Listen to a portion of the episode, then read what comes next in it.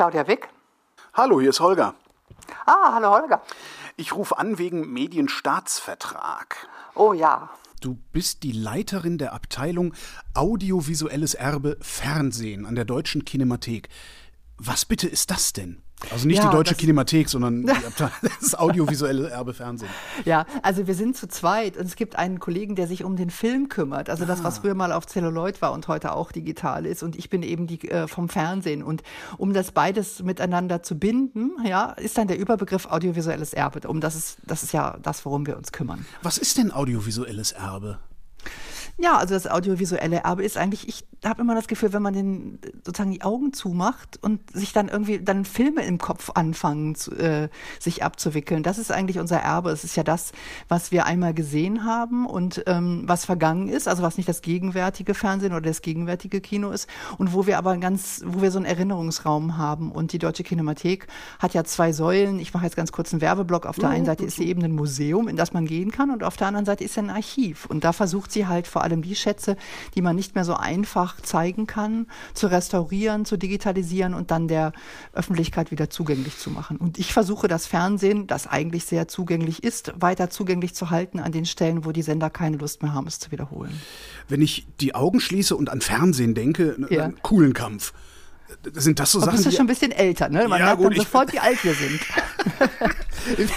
also sind das so die Sachen, also dann tatsächlich so alte Kuhlenkampfshows, äh, alte Genau. Tatorte und so, die ihr, die ihr Genau. ins Archiv packt? Genau, ich, also wir haben zum Beispiel alle, in unserer Sammlung sind alle Tatorte, auch die, die mal gesperrt waren und alle Polizeirufe. Also wir versuchen so bei bestimmten Stellen auch wirklich vollständig zu sein und bei anderen Sachen, ich finde find zum Beispiel, also wenn ich die Augen zumache und an Unterhaltung denke, dann denke ich an Dietmar Schöneherr und Vivi Bach und äh, Wünsch dir was und da bin ich jetzt zum Beispiel ganz begeistert von, da haben wir mit dem ORF alle Folgen von Wünsch dir was jetzt auch bei uns im Museum sichtbar gemacht. Was archiviert ihr denn nicht? Quizshow. Also ja, wir ar- archivieren irgendwie nicht das, was wir doof finden. Ich bin jetzt mal so lässig. Ne? Also wir, das- Museum sammelt halt in aller äh, Linie die Dinge, die, ähm, die eben wirklich wert sind, aufgehoben zu werden. Manche Sachen werden auratisch einfach dadurch, dass sie alt werden. Manchmal muss man auch etwas, was damals ein Skandal war, heute erkennen, dass das ein, so ein Icebreaker war und dass man es heute wichtig findet, es nochmal zu zeigen. Aber wir können natürlich nicht alles was jetzt ins Beispiel? Museum packen. Ja, zum Beispiel äh, war Wünsch dir was sicher damals äh, sehr umstritten. Und da hätten viele Leute gesagt, das ist doch jetzt hier kein Erbe. Ne? Ja. Und heute weiß man aber, dass so eine Spielshow, die sehr schon ähm, Publikum eingebunden hat, ähm, dass das sehr wichtig war, einfach auch für die Weiterentwicklung. Es war eine politische Show. Das würden wir dann eben auf jeden Fall sammeln. Und es ist immer, das ist jetzt auch tatsächlich meine Kernaufgabe, so eine Waage zu finden, wenn Menschen ins Museum gehen, möchten sie auch das sehen, was sie selber früher mal gesehen haben. Und wenn das eben Dali Dali war, dann möchten, sind sie ganz enttäuscht, wenn nicht auch Dali Dali da zu sehen ist. Und wir müssen uns dann immer überlegen, warum ähm, ist jetzt Dali Dali zum Beispiel auch museumswürdig, sammlungswürdig. Wir haben auch ähm, natürlich Dali Dali bei uns. Wie entscheidet ihr das denn? Habt ihr da ein Gremium und, und, und stimmt drüber ab? Nee, ich darf das entscheiden. Ich, ich kuratiere diese Sammlung. Und was ich auch ganz toll finde, also meine Mutter hat früher schon immer gesagt, Kind, guck nicht so viel Fernsehen, was soll aus dir werden? Und, äh, und als ich dann den Vertrag unterschrieben habe bei der Kinemathek, habe ich zu Hause angerufen und habe gesagt, du Mutti, jetzt reicht's echt bis zur Rente. Ja. Also es ist schon so, ich darf das erstmal entscheiden, aber natürlich, wenn ich Murks machen würde, würde mein Direktor ernsthaft mit mir reden. Es ist jetzt, wir haben es jetzt so ein bisschen vergackeiert, aber es ist eine ernsthafte Aufgabe, sich eben zu überlegen, ähm, welche Dinge sind erhaltens und äh, erhaltenswürdig und welche haben das Fernsehen vorangebracht. Das, äh, der Grimme-Preis hat ja immer diese Klausel, dass man sagt, es muss irgendwie Vorbild für die Fernsehpraxis sein. Ein bisschen gilt das bei uns auch. Es sollte schon immer eine gute Begründung geben, warum das bei uns ist. Die Hörerschaft wird langsam nervös, aber wir schweifen jetzt erstmal noch weiter ab. Ich habe nämlich, du hast eben gesagt, also ihr archiviert und so. Wie archiviert ihr eigentlich? Also wie archiviert ihr ja für die Ewigkeit? Ja, also wir, wir vom Fernsehen, wir archivieren nicht für die Ewigkeit, weil zum Auftrag äh, von AD und ZDF gehört ja auch selber zu archivieren und das tun sie ja auch. Wir Mhm. haben das Problem, dass man nicht einfach anrufen kann und sagen kann, hey, äh, Fernsehen, zeig mir doch noch mal die und die Folge. Ähm, deswegen ist es auch gerade für Wissenschaftler vor allem wichtig, dass wir es zeigen können. Also die Zugänglichmachung ist beim Fernsehen viel wichtiger. Mhm. Mein Kollege vom Film hat eben eher das Problem, dass äh, Filme tatsächlich kaputt gehen, das Negative nicht mehr auffindbar abspielbar sind, dass, äh, dass man gucken, dass es nicht mehr abspielbar ist, weil wer hat heute schon noch 35 Millimeter Projektor in seinem Kino ja. stehen? Also da ist auch das Archivieren und auch Langzeitarchivieren wirklich wichtiger als bei uns, weil das machen, den Job machen die Sender selber. Für uns ist es eher wichtig, Dinge zu zeigen, die beim Fernsehen nicht mehr gezeigt werden, weil es gibt ja das letzte Abschweifung, es gibt ja, das Fernsehen ist jetzt 16 zu 9 und die haben sich zum Beispiel überlegt, dass sie nichts mehr zeigen, was 4 zu 3 ist. Und damit schneidet man 50 Jahre Fernsehgeschichte ab. Mhm. Du hast eben das Wort Auftrag gesagt. Damit kommen wir zum eigentlichen Thema unserer Sendung. Ja. Es soll ja um den Rundfunkstaatsvertrag gehen, beziehungsweise Medienstaatsvertrag heißt das ja jetzt. Warum muss der überhaupt neu? Naja, also er muss sich ja neu, weil das, weil die Medien andauernd neu werden. Es gibt, äh, ich finde das eigentlich richtig, dass man immer wieder darüber nachdenkt, ähm, passt eigentlich das, was wir an Rahmenbedingungen für die Sender geben, noch zu dem, was die Sender leisten müssen, damit sie ihren Auftrag erfüllen können. Wir mhm. sind ja in einer komplett anderen digitalisierten Welt mit ganz anderen Konkurrenzen und äh, es da immer wieder neu zu verhandeln, um es politisch akzeptabel zu halten, finde ich grundsätzlich erstmal richtig. Man konnte ja bis gerade den Diskussionsentwurf sogar im Netz ansehen. Man konnte sogar ja. Vorschläge machen, also so als ja. Nutzerin, als Bürger. Ähm, hast du einen Einblick, was da alles so vorgeschlagen wurde?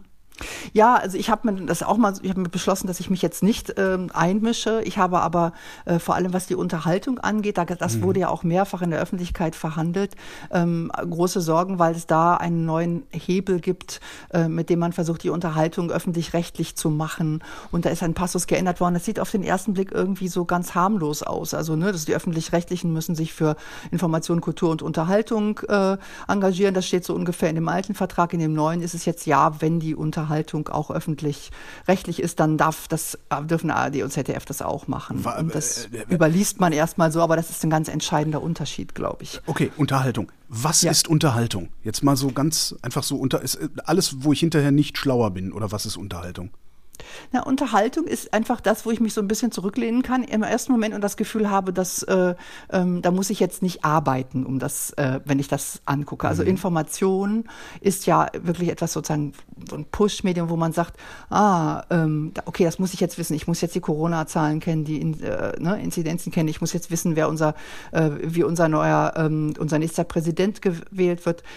Kultur kann sehr unterhaltend sein kann es aber auch nicht, also kann aber auch eine Aufgabe sein. Unterhaltung wird in aller Regel wahrgenommen als etwas, ähm, ich vergleiche äh, das Fernsehen immer ganz gerne mit Essen, so wie so eine Currywurst, die mal so ganz gut schmeckt. Ne? So was, was man so nebenbei nascht, äh, was, was, einem, was einem keinen Widerstand aufbürdet. Also diese Geschichtsdokus, die im Wesentlichen aus History Reenactment bestehen, sind Unterhaltung und nicht Information? Ja, das ist eben dann eine interessante Frage, weil wir sind ja eben in der Situation, dass man das eigentlich gar nicht beim Gucken so unterscheiden muss. Man setzt sich ja nicht auf einen anderen Sessel von Fernseher, wenn man Unterhaltung Unterhaltungssessel, guckt. Ne? Genau. So, jetzt gehe ich in den Unterhaltungssessel, klappt nach hinten geklappt, sondern ähm, es ist auch so, dass ich manchmal Sachen sehr unterhaltend finde, die mich sehr fordern. Mhm. Wenn ich aber aus meinem Kleingarten komme und habe gerade einen Kompost umgesetzt, dann möchte ich nicht noch auch noch gefordert werden und dann möchte ich eben einfach unterhalten werden. Und äh, äh die öffentlich-rechtlichen haben eigentlich eine gute Kultur darin, das eine mit dem anderen ganz geschickt zu zu verbinden. Und eben diese Reenactment-Dokumentationen, ähm, da kann ich eben nebenher auch was lernen. Oder bei, wenn ich eine Quizshow habe, dann kann ich eben auch nebenher etwas lernen. Oder auch, ähm, finde ich, bei vielen äh, Comedy-Sendungen, die eben politisch, so nah am politischen Kabarett sind, mhm. da kann ich eben mich auch aufregen, da kann ich auch meine, äh, meine politische Bildung schärfen und so weiter. Wo ich nicht mal ansatzweise was bei lerne, ist Sport. Das heißt, Sport äh, wäre dann die maximale Unterhaltung, oder? Kommt drauf an, ich fand es immer sehr anstrengend in der Jury vom Deutschen Fernsehpreis, wenn man sich nicht dafür interessiert. Also grundsätzlich ja, das wäre eben zum Beispiel etwas, wo man sagt, da kann man eigentlich nichts draus lernen, außer mhm. wir nehmen den Lernbegriff und erweitern ihn ein bisschen und würden sagen, Fairness zum Beispiel ist etwas, was man unbedingt im Sport lernt. Ne? Also dass man sich zwar verprügeln kann, aber nur nach Regeln. Ja. Oder dass man eben mit einem Ball spielen kann, aber den nicht in die Hand nehmen darf. Und dass das irgendwie für alle gilt. Also das ist eben, da sind wir jetzt genau in der, in der Frage, die uns zu diesem Telefongespräch führt. Wir ähm, was, was heißt eigentlich Lernen in dem Zusammenhang? Was heißt eigentlich Bildung? Was heißt dann in dem Fall der öffentlich-rechtliche Auftrag? Ja, was heißt öffentlich-rechtliche Unterhaltung? Weil du kannst ja alles dann letztlich auf irgendeinen Informations- oder Lerneffekt bürsten. Genau, ich könnte zum Beispiel sagen, das Traumschiff ist so eine Art Erdkundeunterricht. Ne? Ähm, ich finde das auch. Okay Ja, ja aber hat, ja, natürlich, ja, sicher. Ich, wo, wie erfahre ich sonst irgendwas über die Karibik?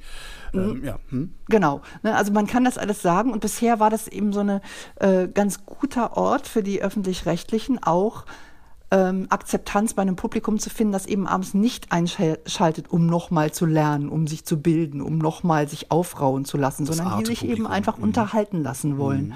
Und dann ist es sozusagen ein bisschen mit, äh, mit da rein versteckt worden. Ne? Jetzt, wenn es aber so, so, so der Auftrag auch so definiert wird, dass man sagt, ja, nur wenn ihr das so macht, dürft ihr Unterhaltung machen, dann würde zum Beispiel für mich tatsächlich wetten das. Da fällt mir jetzt nicht so richtig was ein, was man da lernt oder was da, äh, was da jetzt noch so ein Stimmt, Bildungsauftrag sein könnte. Das heißt, ja? würden, würden die Änderungen so durchgehen, wie das im Entwurf steht, wäre Wetten das etwas, was der öffentlich-rechtliche Rundfunk nicht mehr produzieren dürfte? Ja, das wäre etwas, was man erstmal erfragen müsste. Gehen wir nochmal aus mit dem Beispiel, als ich sage, ich vergleiche das immer ganz gerne mit Essen. Wir haben irgendwie ein Angebot, so ein Gedeck, das ist Apfelstrudel mit Sahne. Mhm. Ne? Und die Leute essen es natürlich vor allem wegen der Sahne. Also wer mag das schon ohne Essen? Jetzt kommt also jemand her und sagt, ja, wenn die Sahne ungezuckert ist, also wenn es gesunde Sahne ist, dann darf dir das gerne zusammen anbieten. Was wäre deine erste Frage? Ist in der Sahne Zucker? Also plötzlich muss man Dinge in Frage stellen und muss sich eben überlegen, dürfen die das eigentlich noch? Ist das eigentlich noch Teil des Auftrags? Und gerade wenn es eben so eine schöne Melange ist zwischen dem Apfelstrudel und, ähm, äh, und der Sahne, dann ist das überhaupt nicht gut, wenn man das so in so einer Art Drei-Stufen-Test andauernd äh, hinterfragen muss und sagen muss, passt das eigentlich noch? Also auch so ein Beispiel wäre jetzt für mich Schlagerspaß mit Andy Borg. Ja. Ja, das, da kann man natürlich sagen, das ist äh, Volksmusik, das ist, ähm, äh, das hat auch, das wird auch nur noch wenig gemacht. Die Leute glauben immer, das ganze Fernsehen sei voll mit Volksmusik. Das hm. ist es aber gar nicht Ach, mehr. Nicht? Okay. Man hatte vielleicht nur so ja, das, den also lineares Fernsehen ist für mich schon lange überhaupt keine Option mehr. Also darum, ich, ich, ich weiß gar nicht, was im Fernsehen läuft. Ich weiß nur, was es in den Mediatheken gibt und gucke halt selektiv. Wie, wie viel ja. Unterhaltung gibt's denn da überhaupt? Weißt du das? Ja, das ist eben sehr eine Frage, wie man es definiert. Ne? Okay. Ne? Die, ähm, wenn man es also alles mitzählt, was diese, diese Reenactments sind, Reality-Shows und so weiter, die ganzen äh, Soaps am Nachmittag, Rote Rosen, dann ist es schon relativ ein relativ hoher Anteil. Mhm. Wenn man es sehr streng nimmt und sagt, naja, was lernen wir eigentlich bei Rote Rosen? Eigentlich gar nichts, ähm, dann, äh, dann würde man es nochmal anders unterteilen. Ich habe mal eine Untersuchung äh, gemacht, da ging es auch um Dokumentation und da war ich ganz verblüfft, welche, ähm, welche Sendungen die ARD noch klassifiziert hat als Dokumentation und damit als Information, wo ich dachte, oh, da sind wir aber schon schwer im Bereich der Unterhaltung. Ja, ja also ich, ich meine jetzt, also ich finde es gut, dass wir uns darüber unterhalten, weil es schärft ja auch irgendwie die Überlegungen äh, auf allen Seiten. Aber ich finde es also nicht gut eben, dass es in diese Richtung geht, dass man das jetzt andauernd fragen muss, sondern ich, es gibt ja auch im, in dem Medienstaatsvertrag steht ja auch, dass wir, ähm, dass wir ein Fernsehen für alle anbieten müssen bei ARD und ZDF. Damit ist natürlich erstmal, also Teilhabe muss möglich sein. Damit ist natürlich erstmal die Barrierefreiheit gemeint. Aber ähm, das geht eben auch weiter. Wenn Leute halt gerne Helene Fischer gucken und wer gerne Wetten das gucken, dann äh, ist das auch total wichtig, dass das Programm sowas auch angeboten wird, auch Fußball, auch wenn ich jetzt vielleicht nicht so die Fußballfrau bin. Ja, eben. Also ich habe ich hab immer gesagt, also ich, ich ertrage äh, diesen, diesen ganzen Sportwahnsinn. Ich empfinde das tatsächlich als Wahnsinn, was da passiert. Ich ertrage äh, die Schlagerparade mit Andy Borg, äh, weil das letztendlich ja auch die, äh, weiß ich nicht, die hochqualitativen Dokumentationen, die ich mir gerne angucke, querfinanziert. Ja. Was ich nicht verstehe, ist, warum wird überhaupt so ein Gewese jetzt darum gemacht? Naja, also es gibt schon Leute, die sagen, äh, es geht darum, den öffentlich-rechtlichen Rundfunk in seine Schranken zu weisen. Ja, klar, also dass das diese ja, dass diese Überlegungen von rechts kommen und auch von Verlegern, die sagen, hier, ähm, das, da wird uns ein Geschäft kaputt gemacht.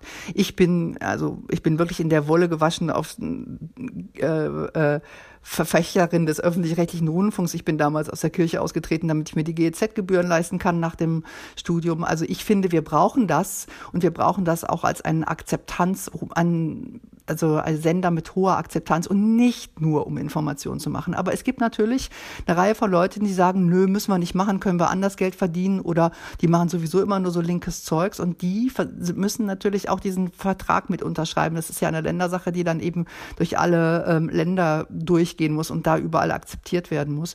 Und da sehe ich tatsächlich auch einen politischen Hintergrund. Das Problem ist aber doch, wenn wir jetzt anfangen, das mit der Unterhaltung zu machen, dann können wir das doch morgen auch mit der, mit der Information machen, mit der Politik machen. Weil es muss ja nur ein Privatsender hingehen und, keine Ahnung, die, die Tagesthemen kopieren und kann dann sagen, ja, können wir auch, guck. Also, ja, na gut, da, da muss man jetzt nochmal umdrehen. Also wir haben, wir leisten uns als Gesellschaft ein System, ja. die sollen Informationen äh, Kultur, Bildung und Unterhaltung machen. So steht es ja jetzt im Moment im Vertrag. Deswegen dürfen es andere natürlich auch machen.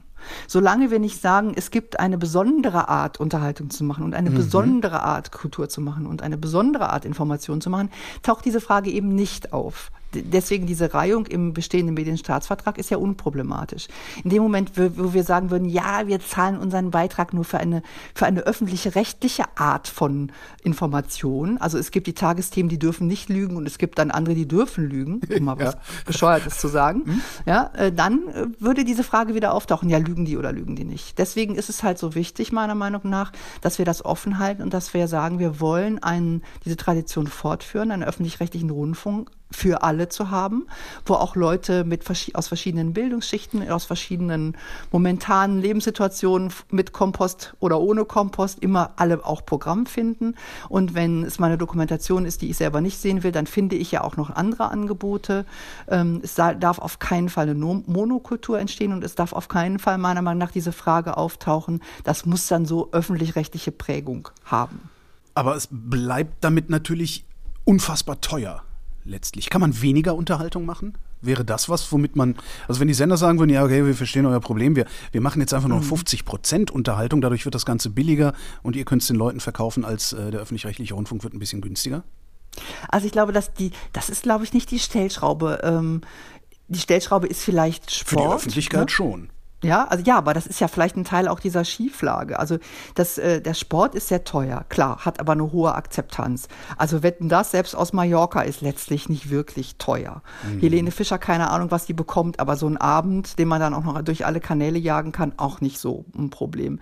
Das, worüber man ernsthaft nachdenken müsste, ist, ob wir diese vielen kleinen Sender in dieser Weise brauchen ähm, ja, also ob sozusagen der Verwaltungsapparat ist. Also mir geht es eben auch so äh, wie dir, dass ich gucke, dass meist, also vieles in der Mediathek und ansonsten zepp ich so durch und ob da einem B steht für Radio Bremen oder B, B, B für, für ja. Berlin-Brandenburg, das registriere ich eigentlich kaum. Hatte ich mit Niggemeier neulich auch schon mal so eine Schlacht, wo ich gesagt habe, äh, lasst uns die dritten Programme abschaffen und er meinte ja, man könnte ja auch das erste abschaffen. Fand ich auch ganz interessant. Ja, da können wir gerne auch noch mal drüber Eine andere Sendung, ja. Also mein, äh, mein Wunsch Wunschtraum immer wäre, wenn ich die Königin von Deutschland wäre, dann würde ich die umgruppieren. Dann würde ich sagen, ja. so beim, äh, beim SWR, wo sie sowieso so Lebensart hat, da gibt es den ganzen Tag Kochsendungen, die ich übrigens wahnsinnig gerne gucke. Und dann gibt es irgendwie einen anderen Kanal in Hamburg, sollen sie halt die ganze Zeit Informationen machen. Also Spartenkanäle. Mhm. Ne? genau. Ähm, und in Berlin machen wir irgendwie, was weiß ich, ähm, junges Programm oder so, keine Ahnung. Das kann man natürlich auch nicht für den, mit den Menschen machen, die da arbeiten. Ich, das klingt total zynisch, wenn ich jetzt selber beim RBB arbeiten würde. Aber eine Neugruppe Umgruppierung der Senderlandschaft und eine Frage, äh, wie, wie viele davon brauchen wir eigentlich, damit wir ein vielfältiges System haben? Dieser Frage stehe ich aufgeschlossen. Gegenüber. Aber kriegst du, kriegst du dann nicht wieder ein Rechtfertigungsproblem, weil äh, du guckst gerne Kochsendungen, ich gucke die gar nicht. Das heißt, du musst dir dann irgendwann die Frage gefallen lassen, warum ich dir denn diesen Spartenkanal Kochsendung finanziere.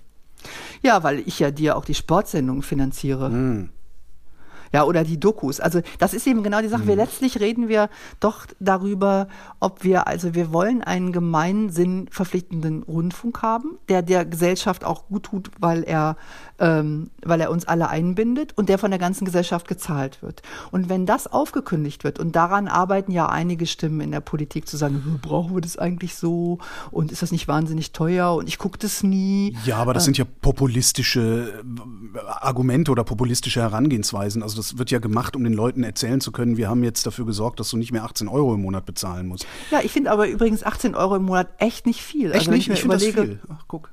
Ah ja, guck mal, da können wir auch nochmal drüber reden. Ne? Also wenn ich jetzt zum Beispiel überlege, was so ein Fitnessstudio kostet, ne? Oder was mich meine Kommunikationskosten mhm. äh, so sind, ja, das iPhone, irgendwie die gute Datenleitung hier zu Hause, damit ich mal was streamen kann, das der Netflix-Account, mhm. äh, vielleicht noch Sky dazu und so weiter. Jetzt äh, dann RTL Plus, damit ich da wieder alles sehen kann. Mhm. Dann habe ich vielleicht noch ein Online-Abo vom Tagesspiegel, weil ich mich ärgere, dass ich die Hälfte der Artikel nicht lesen kann, die ich gepostet kriege. So, das ist ganz schön viel Geld. Aber wenn du guckst, wie viel Redundanz produziert wird, dann sind sind 18 Euro zu viel.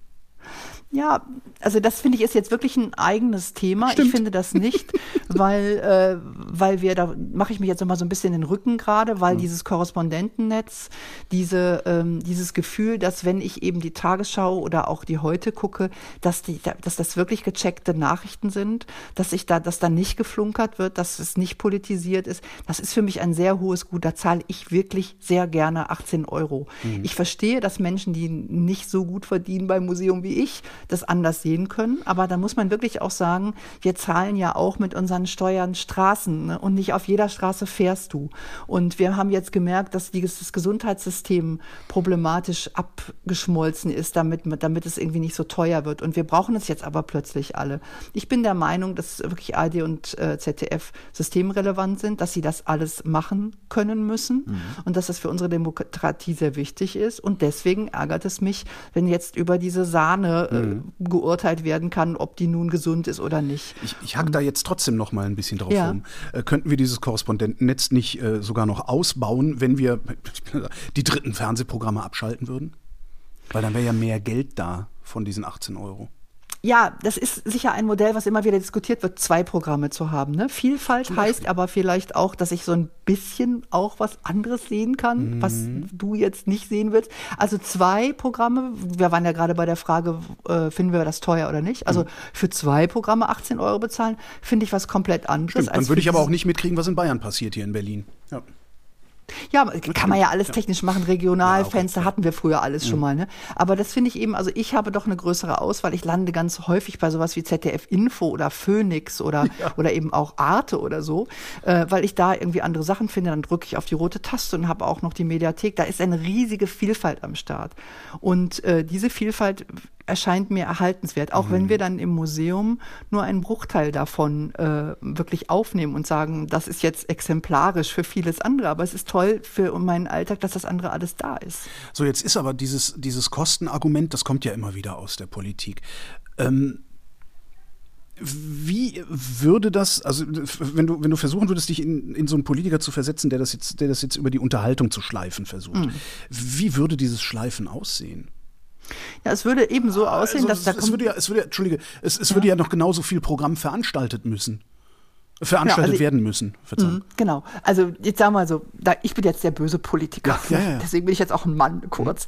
Äh, ja, also ähm, ich sag jetzt, also das finde ich gar nicht in Ordnung, Krollmann, ne? Was ist das eigentlich hier Unterhaltung oder was so, ne? Mhm. Was machen die da alles? Die stänkern andauernd irgendwie gegen mich und gegen die Corona-Leugner und gegen die AfD und gegen alles Mögliche so. Dann frage ich einfach, ist das eigentlich noch ein öffentlich-rechtlicher Auftrag? Beweisen Sie mir doch mal, dass das nicht nur doofe Unterhaltung ist. Und dann müssen die praktisch sagen, ja, aber wir, wir, man lernt doch was bei uns und äh, das ist irgendwie auch politische Bildung. Und das wird, man gerät plötzlich in so einen Rechtfertigungszusammenhang. Mhm. Ne? Und auch eben der Schlagerspaß mit Andy Bock, der mich jetzt milieumäßig nicht so erreicht, für den, da würde ich mich aber genauso davor stellen und sagen, ich will diese Frage gar nicht haben, ob ja. es das braucht, sondern es, solange es geschaut wird und solange es Leute gibt, die deswegen gerne einschalten, ist das auch für AD und ZDF total wichtig, weil das eine verkauft sich mit dem anderen. Mhm. Ein Ding ist mir aufgefallen in diesem Entwurf. Darüber haben wir gar nicht gesprochen, äh, weil anscheinend irgendwie, vielleicht, vielleicht habe ich es auch missverstanden. Ähm, also die, die Beitragshöhe, die ergibt sich aus dem Programmauftrag. Ne? Mhm. Also die Politik bestellt ein Programm, mhm. die Sender sagen, wenn wir das machen, kostet das so viel. Dann sagt die KEF, nee, so viel kriegt ihr nicht, ihr kriegt ein bisschen mhm. weniger. Im Entwurf steht unter anderem der Halbsatz oder die zwei Halbsätze. Bei der Angebotsgestaltung sollen Sie, also die Sender, sollen Sie dabei die Möglichkeiten nutzen, die Ihnen aus der Beitragsfinanzierung erwachsen.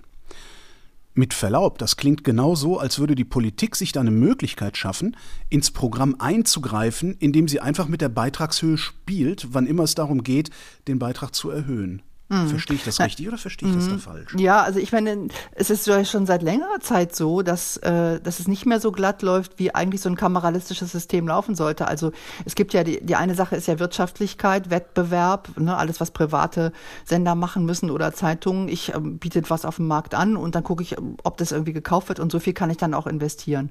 Und auch wir als Museum haben eben eine andere Logik. Das heißt, wir werden gewollt und weil wir gewollt werden, äh, werden wir finanziert. Wir sagen vorher, was wir brauchen und und das kriegen wir dann auch. Ja. Und äh, die KEF hat aber schon seit langer, langer Zeit immer gesagt, naja, das finden wir jetzt ein bisschen viel. Ne?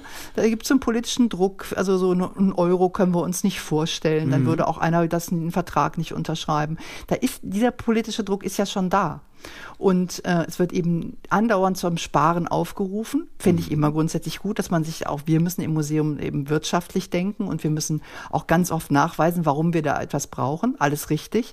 Aber es kann natürlich sehr schnell an den Kernauftrag gehen, zu sagen, äh, brauchen wir nicht und das sparen wir euch jetzt mal weg. Geht doch auch sicher ohne. Und wenn es dann ohne geht, dann sagen wir, ja, das finden wir als nächstes, aber es guckt ja keiner mehr. Ja. ja das so, und jetzt brauchen wir euch eigentlich gar nicht mehr.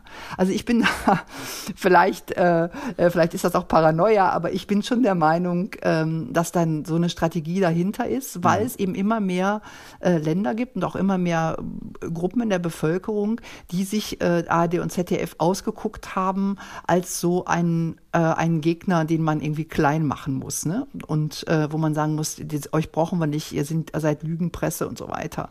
Und, ähm, und da ist natürlich wunderbar immer zu sagen, ist zu teuer. Deswegen stehe ich da sofort auf und sage, ist nicht zu teuer. Aber warum steht denn dann niemand bei genau diesem Satz auf? Weil dieser Satz sagt doch, die Möglichkeiten nutzen, die aus der Beitragsfinanzierung erwachsen. Letztendlich heißt das doch einfach nur, ja, ich gebe euch jetzt weniger Beitrag, dann seht doch mal zu, dass ihr eure Angebotsgestaltung Ja, aber die Möglichkeit, die ihnen daraus erwachsen, heißt ja auch erstmal, dass sie nicht mehr für jeden einzelnen Sender ähm, äh, und für jedes einzelne Programm etwas abfragen müssen, sondern dass sie, dass sie diese Möglichkeiten auch frei nutzen können. Hm, also so verstehe ich das auch. Okay. Ja. Und am Ende wird es dann trotzdem wieder teurer, ne? Ja, also das grundsätzliche Problem ist, glaube ich, nicht zu lösen, dass wenn wir ein anspruchsvolles öffentlich-rechtliches Programm haben wollen, dass wir es auch finanzieren müssen. Wir haben jetzt gar nicht über die Pensionen gesprochen. Das ist ja ein großes Problem bei AD oh, und ZDF, ja. dass viel Geld von dem, was wir jeden Monat bezahlen, gar nicht ins Programm fließen kann, sondern es fließt eben auch in Pensionskassen.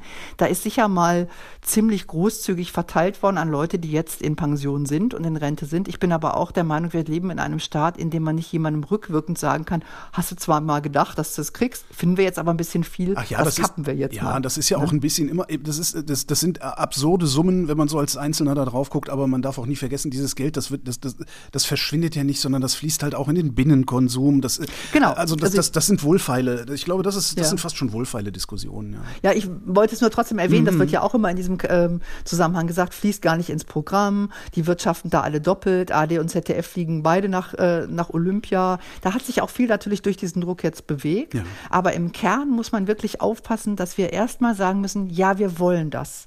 Und wir finden das eine großartige Idee, dass es diesen Rundfunk gibt. Man braucht wirklich nur in die USA gucken, was, äh, was passiert, wenn diese, wenn es das eben nicht gibt, wenn Italien alles in freien Kräften.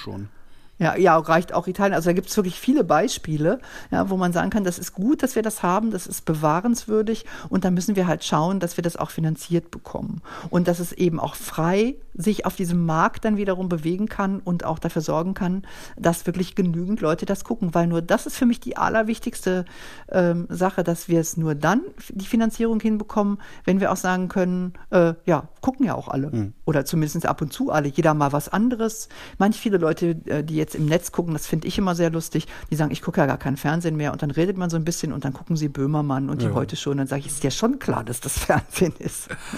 Denkst du, denkst du, die Politik wird mit dem Trick durchkommen, äh, die Sender über, über, ja, über Bande zu schleifen, indem sie die Unterhaltung in Frage stellen?